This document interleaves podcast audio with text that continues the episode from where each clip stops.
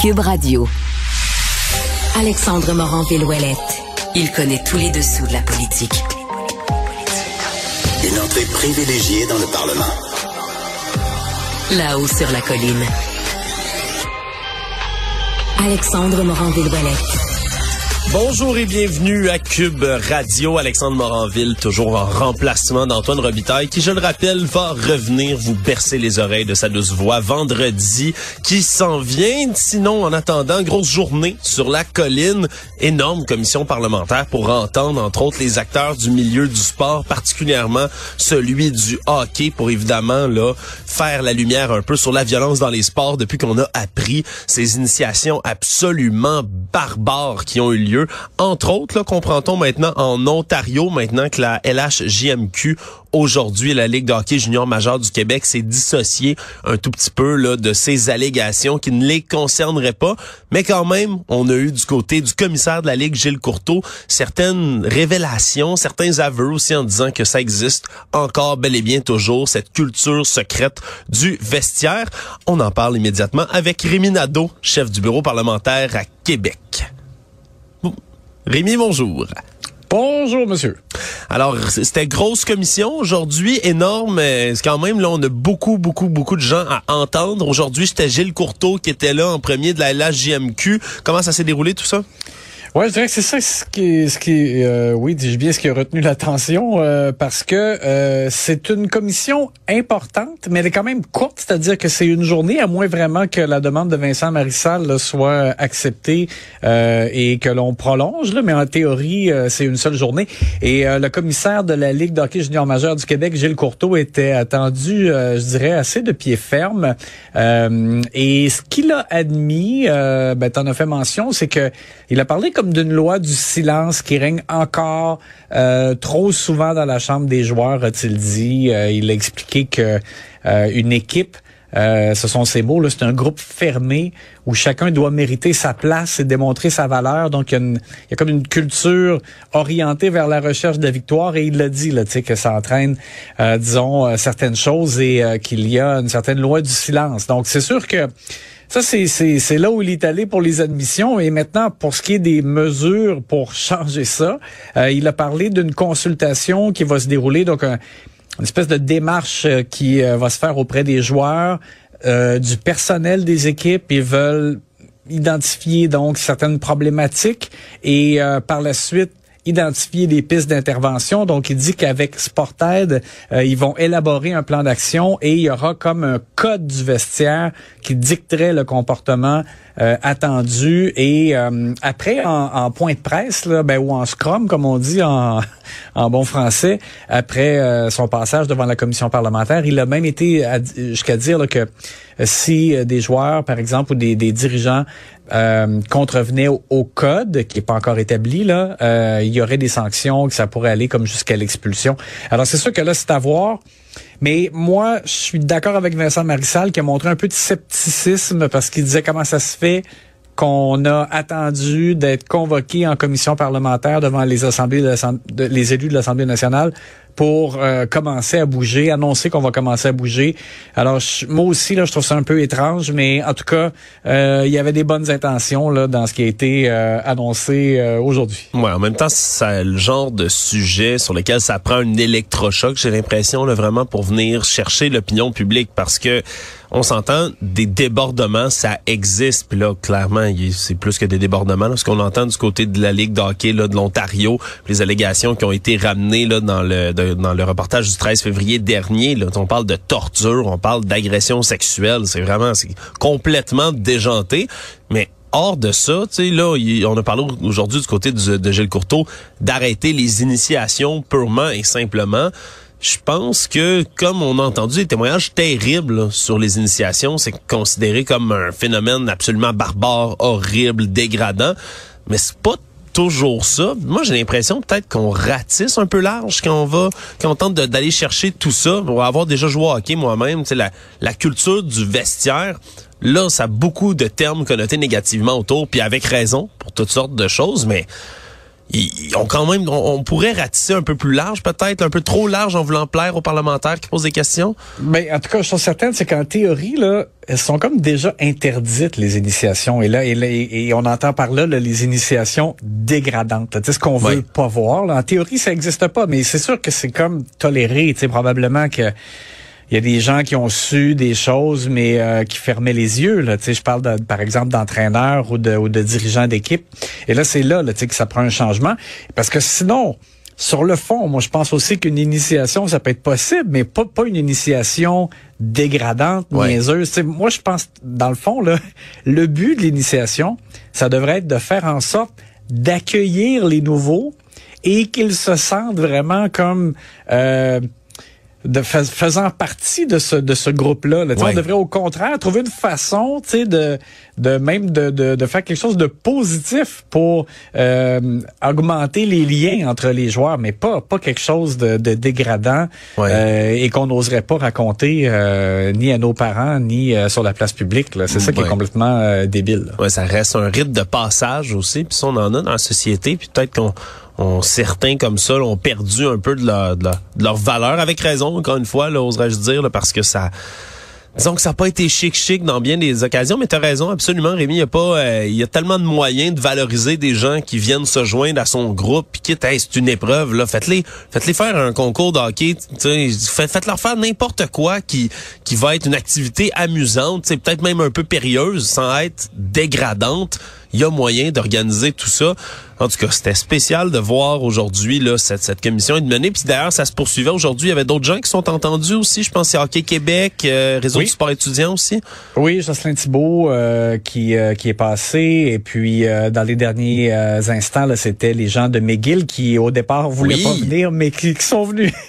et puis, écoute, j'ai dû quitter là, justement pour venir faire l'intervention, mais il y, avait rien de, j'ai rien vu de, majeur, je dirais, dans le témoignage des gens de McGill. Non, c'est ça. Pourtant, on, comprenait mal, on s'expliquait mal hier qu'il se soit désisté. Disons que ça n'a pas duré même longtemps, que les téléphones ont dû sonner pas mal hier là euh, dans les bureaux du recteur puis ailleurs à l'université McGill. Et eh ben là, pendant qu'on parle de hockey, Rémi, faisons donc notre analyse sportive de la période de questions. Tu veux nous parler du joueur susceptible? C'est drôle, on l'entend pas souvent. Celle-là, le joueur, le, le c'est comme étoile, comme prix citron, joueur le plus susceptible. C'était qui aujourd'hui? Simon Jolin Barrette, le leader du gouvernement. Écoute, tu sais qu'il y a, il y a la liste des mots proscrits euh, en chambre au Salon Bleu, des mots qu'on peut pas prononcer, c'est ça?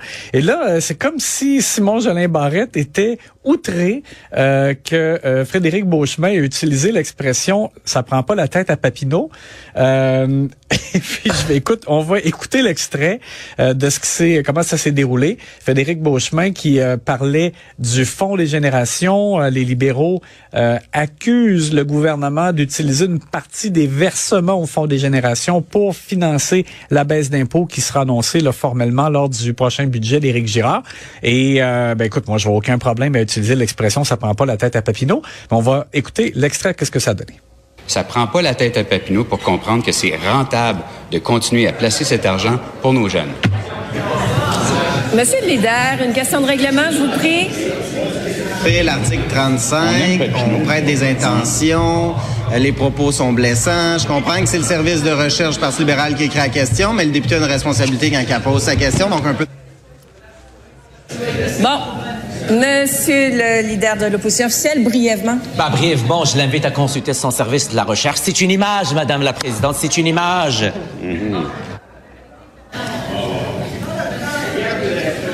Nous, on est fiers de lui. C'est un fier patriote. J'espère. Je suis debout, Monsieur le leader. Alors, ouais, c'est, ça c'est toujours drôle moi parce qu'il y a des mots justement au lexique là qu'on qu'on peut pas prononcer à l'Assemblée nationale puis il y en a tellement. Tu, sais, tu vois, la, la, tête à Papineau, je me souvenais plus que ça en faisait partie. Mais ben, ça n'en fait pas partie. Ça n'en fait pas. Ah, ça n'en fait pas partie finalement. Non, non, non, non, non, Et puis, tu sais, c'est parce que Simon Jolin Barrette a dit, on n'entend pas tout à fait là, parce qu'il y, a une une partie de ce qu'il a dit qui était hors micro, mais il a dit ayez un peu de respect pour Papineau, mais en même Oh. temps, mais c'est ça l'expression, ça veut dire que Papineau est intelligent. Quand on dit ça ne prend pas la tête à Papineau, ça veut dire qu'il faut pas être si intelligent Ben que ça je veux pour dire- comprendre quelque chose. Je veux dire, je comprendrais si la, la si Papineau avait été décapité, guillotiné, là, j'aurais compris, oh mon Dieu, sa tête que- connotée, mais là, l'expression, la tête à Papineau, mon Dieu. OK, tu vois, j'étais convaincu que c'est parce que c'était au lexique, justement, qu'on, qu'on- qu'il a- que Non, ça avait été non, non, prononcé, non. puis ça avait soulevé un tollé. OK, c'est juste, wow. Wow. C'est de la sensibilité. euh, C'est pour ça que j'ai parlé donc de du joueur susceptible. Et, et qu'est-ce que l'arbitre à ce moment-là, je, je- je pense que c'est Madame la présidente qui, Ouais, était, elle est- qui était là à ce moment-là, qu'est-ce qu'elle en a Elle- pensé? Elle a laissé poursuivre là, Bon. les échanges euh, par la suite. Et, et, je- et je dirais rapidement sur le fond, moi je trouve quand même assez équilibré l'approche du gouvernement pour l'utilisation du Fonds des générations. C'est-à-dire que euh, l'objectif du Fonds des générations, c'était de faire en sorte qu'on réduise le poids de la dette par rapport au PIB du Québec. Là, on voulait que ça excède pas 45% du PIB. C'est un objectif qui a été atteint plus vite que prévu. Et on le savait à partir du moment où c'était atteint. Euh, Éric Girard, il y a, il y a- déjà ça, il me semble, c'est avant la pandémie. Là, il disait, euh, ben, il faudra voir après comment on utilise l'argent qu'on mettait là-dedans.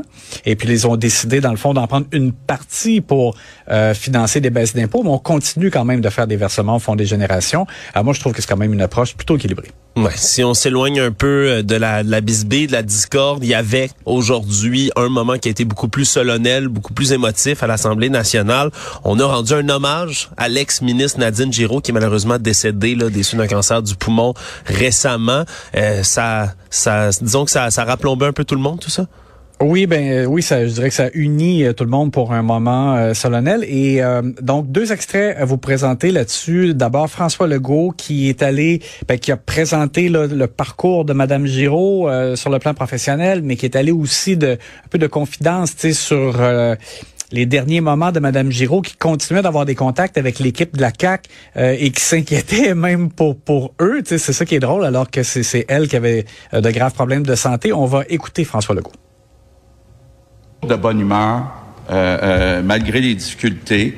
Je me rappelle encore, même les dernières semaines avant qu'elle décède, elle nous écrivait, euh, je vois la ministre du Tourisme, mais moi aussi, pour m'encourager. C'est comme si c'était nous autres qui avions besoin d'encouragement. Donc, le, le 12 février, j'ai perdu une amie. On a perdu une amie. Puis je veux offrir mes plus sincères condoléances. Ben, D'abord à Alain, son conjoint, puis à tous ses proches, toute sa famille. Nadine, on va jamais t'oublier. Merci. Et j'ai trouvé aussi que Marc Tanguay a fait preuve de beaucoup d'élégance, donc le chef intérimaire du Parti libéral du Québec, euh, chef donc de l'opposition officielle, et euh, qui euh, qui est allé euh, de son hommage aussi comme les autres chefs. Mais j'ai aimé le moment où Marc Tanguay a vraiment donné son appui particulièrement au caucus de la CAQ, donc très conscient que ça que ça fait évidemment très mal cette nouvelle-là aux députés euh, caquistes euh, qui euh, côtoyaient évidemment, qui ont travaillé avec Nadine Giraud. Alors je vous fais entendre Marc Tanguay qui a été vraiment très gentilhomme à cet égard. Vous allez me permettre, Monsieur le Président, aussi de façon particulière, à offrir mes condoléances à mes collègues du caucus de la coalition Avenir Québec. Parce que je sais c'est quoi perdre un collègue. Quand on est dans un caucus, on est dans une famille politique. On mène des combats ensemble. On fait face à l'adversité. On passe à travers des moments de, très grande joie, puis parfois de tristesse, mais on passe à travers l'adversité. C'est ce qui donne tout son sens à l'expression faire partie d'une famille politique. Alors à votre famille politique aussi, j'aimerais vous offrir mes plus sincères condoléances. Merci, Monsieur le Président. Ouais, très touchant. Il a vraiment, il a vraiment bien fait de prendre ces mots-là aussi. Puis ça, ça se sentait, ça se sentait pas euh, improvisé ou jeté sur un coin de table aussi. Là, c'est, c'est de la belle classe, ça, de Marc Tanguay. Exactement. Et je te dirais, euh, après, il y a eu une minute de silence qui a été observée et euh, il y a des euh, caquistes qui ont traversé la chambre avant de, de quitter euh, pour aller serrer la main à Marc Tanguay, notamment Éric Kerr, Caroline Prou, euh, qui ont euh, qui ont vraiment apprécié euh, ce, ce mot, euh, je le disais, beaucoup d'élégance de la part de Marc Tanguay là-dessus. Oui, absolument. Puis nos condoléances à nous aussi, à l'émission, à toute la famille de la CAQ, aux proches de Mme Giraud également. C'est une femme qui a toujours été absolument là, charmante, professionnelle. Lorsqu'elle venait en entrevue ici à Cube Radio, on a eu le plaisir de la recevoir quelques fois. Donc évidemment, on les salue. En terminant ensemble, Rémi, il y a un gros, gros, gros dossier là, qui s'enligne dans les prochains jours. François Legault qui va à Terre-Neuve pour renégocier quelque chose qui ressort des boules à mythe une fois euh, toutes les toutes les quelques années. Mais là, cette fois-ci, ça s'annonce plus corsé. Oui, ben c'est important qu'on ait euh, le renouvellement de l'entente avec euh, Terre-Neuve pour euh, l'énergie de Churchill Falls et François Legault donc va aller souper avec Andrew Fury demain jeudi. Il y aura par la suite une rencontre de travail plus formelle aussi vendredi. Donc Monsieur Legault qui va à Terre-Neuve et il a juste comme ouvert un petit peu son jeu, je dirais, de négociation aujourd'hui. Dans le corridor au Parlement, il a mentionné que, dans le fond, le Québec serait prêt comme probablement donner des compensations financières avant l'échéance de 2041, en échange du fait qu'on continue d'avoir un, relatif bon prix, tu comprends, après 2041. Euh, ça serait une façon un peu de, de montrer euh, aux Terre-Neuviens là qu'on comprend là, qu'ils ont été désavantagés depuis euh, 1969 euh, là, par le vieux contrat, mais euh, qu'il y a moyen encore de faire comme de bonnes affaires ensemble et que ce soit gagnant-gagnant. Alors c'est sûr que ça, ça sera important. Ça, ça va pas se régler d'ici samedi, c'est clair, mais c'est le début euh, des discussions, des négociations euh, là-dessus. Oui, qu'on suivra bien sûr avec attention dans les prochains jours. Rémi Nadeau, chef du bureau parlementaire à Québec. Merci d'avoir été là. On se reparle demain. Merci à demain. Là-haut sur la colline. Embarqué avec Alexandre Morin-Villouellette dans les coulisses de la démocratie. Je rejoins tout de suite quelqu'un qui, malheureusement, évidemment, n'ayant pas réussi à faire élire des députés, ne pouvait pas être aujourd'hui à la commission sur la violence dans les sports, mais avec euh, au-dessus de 500 000 votes quand même, on est intéressé d'entendre son opinion sur tout ce qui se passe dans les couloirs de l'Assemblée nationale et dans l'actualité politique dans la dernière semaine. Éric Duhem, chef du Parti conservateur du Québec, est avec nous. Bonjour, Monsieur Duhem. Bonjour.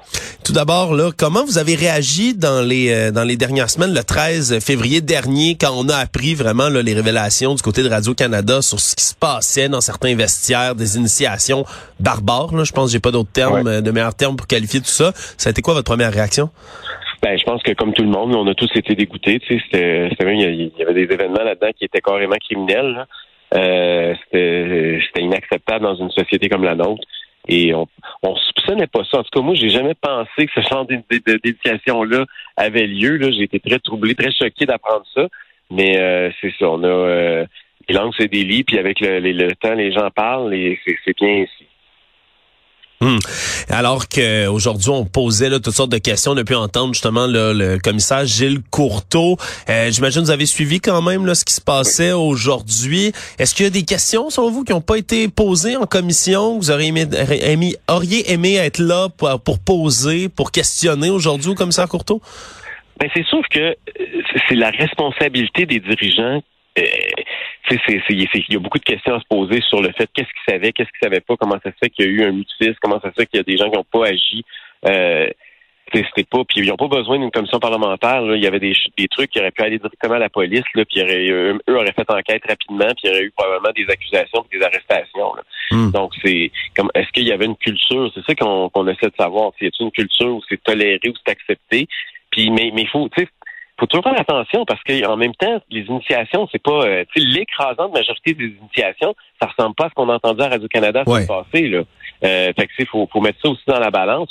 le but, c'est pas d'empêcher toute forme d'initiation.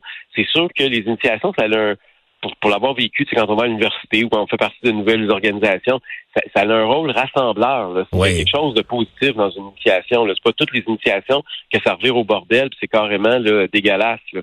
Donc, euh, c'est où, où, est la ligne, puis comment. je pense que ça, c'est pas. Euh, ça, ça s'encadre un peu, mais c'est surtout, ça, ça s'enseigne. C'est, je veux dire, faut il faut développer, il faut en parler, il faut, euh, faut s'assurer que quand il y a des événements qui se produisent où la limite est, largement dépassée, où les, les gens n'ont pas peur de s'exprimer, puis où il y a des, des autorités qui, au lieu de se taire, vont au contraire parler puis dénoncer et, et porter des accusations s'il y a lieu. Donc, le, c'est faut, faut, ça, ça, prend un équilibre dans tout ça. Là, donc, euh, c'est pour ça que j'ai trouvé que l'équilibre était là quand même aujourd'hui. Oui, absolument. Vous faites bien de le dire parce que les initiations, ça reste un rite de passage quand même Ben qui oui. est pas. euh, puis m- même de facto, là, de ce que je comprends, c'est déjà théoriquement interdit, même si il y a des yeux qui peuvent se fermer là à gauche et à droite pour ces rites de passage là. Mais C'était quand même effectivement là, assez troublant. On a pu au moins entendre. Là, puis jusqu'à jusqu'à maintenant, euh, il y avait aussi l'université McGill qui s'est présentée finalement. Est-ce que vous étiez surpris au départ quand ils ont décidé de se désister avant de finalement faire volte-face à nouveau? Ben, je pense qu'il y a beaucoup de monde qui voulait se désister. En fait, il n'y a pas beaucoup de monde qui sont allés là dans la joie et le bonheur puis qui avaient hâte d'aller témoigner. Je pense que tout le monde est allé là parce qu'il y avait de la pression et ils avaient un peu pas le choix. Je pense que ce qui est arrivé à McGill, ils ont réalisé que ça avait l'air fou un peu d'essayer de se faufiler. Donc, euh, c'est, mais tu tout le monde a, tout le monde est mal à l'aise. C'est clair qu'il y a un gros malaise. L'autre affaire aussi, c'est qu'il y a des événements qui remontent à plusieurs années. Il y a des acteurs qui sont là présentement qui conna- tu sais, qui étaient pas là du tout, mais qui sont imputables de ce qui s'est passé dans leurs organisations antérieurement à leur arrivée. Fait que ça, ça crée une situation qui est un peu euh, bizarre, là. Mais euh, je pense que tout le monde a intérêt, honnêtement, à être très transparent, euh, à mettre carte sur table, puis il devrait pas y avoir cette gêne-là, cette peur-là d'aller témoigner. Là. Euh, le but, c'est pas euh, c'est pas de, de se trouver des organisations coupables.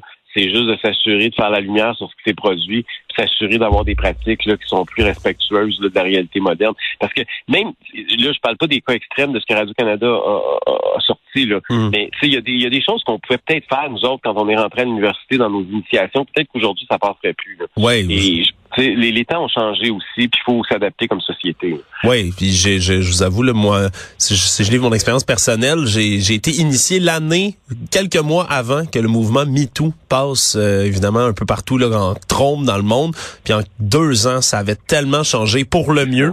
Effectivement, je pense que ça, ça a lieu d'être modernisé des initiations sans Mais pour les- autant ratisser large et tout détruire. Là. les, con- les, les concours de, de, de calage de bière, puis toutes les conneries qu'on faisait, là, puis tout le monde était malade. Tu sais, Je, je- je pense que les jeunes aujourd'hui sont un peu plus civilisés que nous autres. Là. Ouais. Je pense que ça se passe un peu moins qu'à notre, à une certaine époque.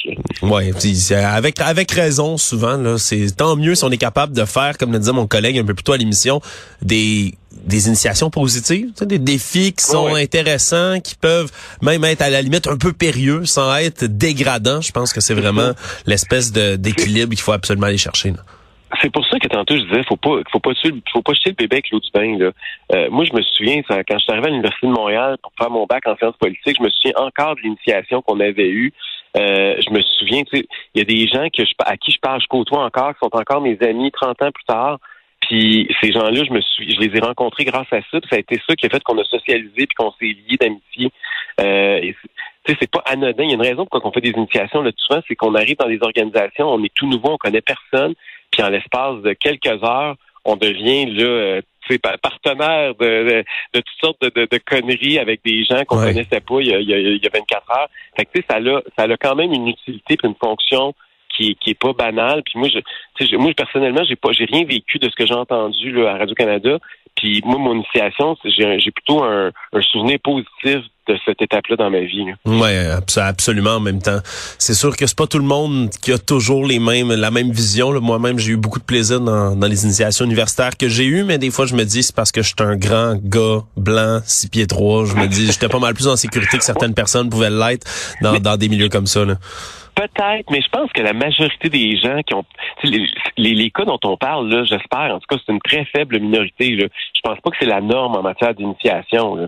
Ouais. Euh, J'écoutais même des joueurs de, de hockey là, qui parlaient là, que ils n'ont jamais entendu parler de ça, même des joueurs qui ont, qui ont coaché après ça des équipes pendant des années, euh, qui ont jamais, tu sais, qui ont jamais eu connaissance de ça. Fait que je pense qu'encore que là, oui, il y a des il y a des initiations, mais l'écrasante majorité, là, c'est pas nécessairement là, euh, les témoignages là, accablants qu'on a entendus ces derniers jours. Ouais, puis tant mieux si ça libère la parole aussi pour oui. ceux qui en sont témoins là, vraiment de de- d'occasions comme ça qui sont absolument horribles. Faut les dénoncer. Puis même quand il y a des malaises, je pense qu'il faut que n'importe quel hockeyeur, hockeyeuse au Québec soit capable de les dénoncer comme il faut.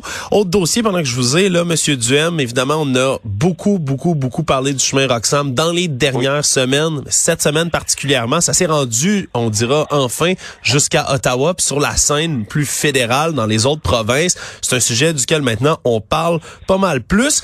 Avez-vous été surpris aujourd'hui d'entendre Justin Trudeau dire qu'il a toujours voulu fermer le chemin Roxham, que ça fait des années qu'il veut, euh, qu'il voulait le fermer? C'est n'importe quoi. Rappelez-vous, il y a quelques années, il tweetait puis il disait à tous les réfugiés de la planète de converger vers le Canada. Je veux dire, là, il sent que la soupe est chaude. Je pense qu'il commence à voir les sondages aussi qui baissent. Hein.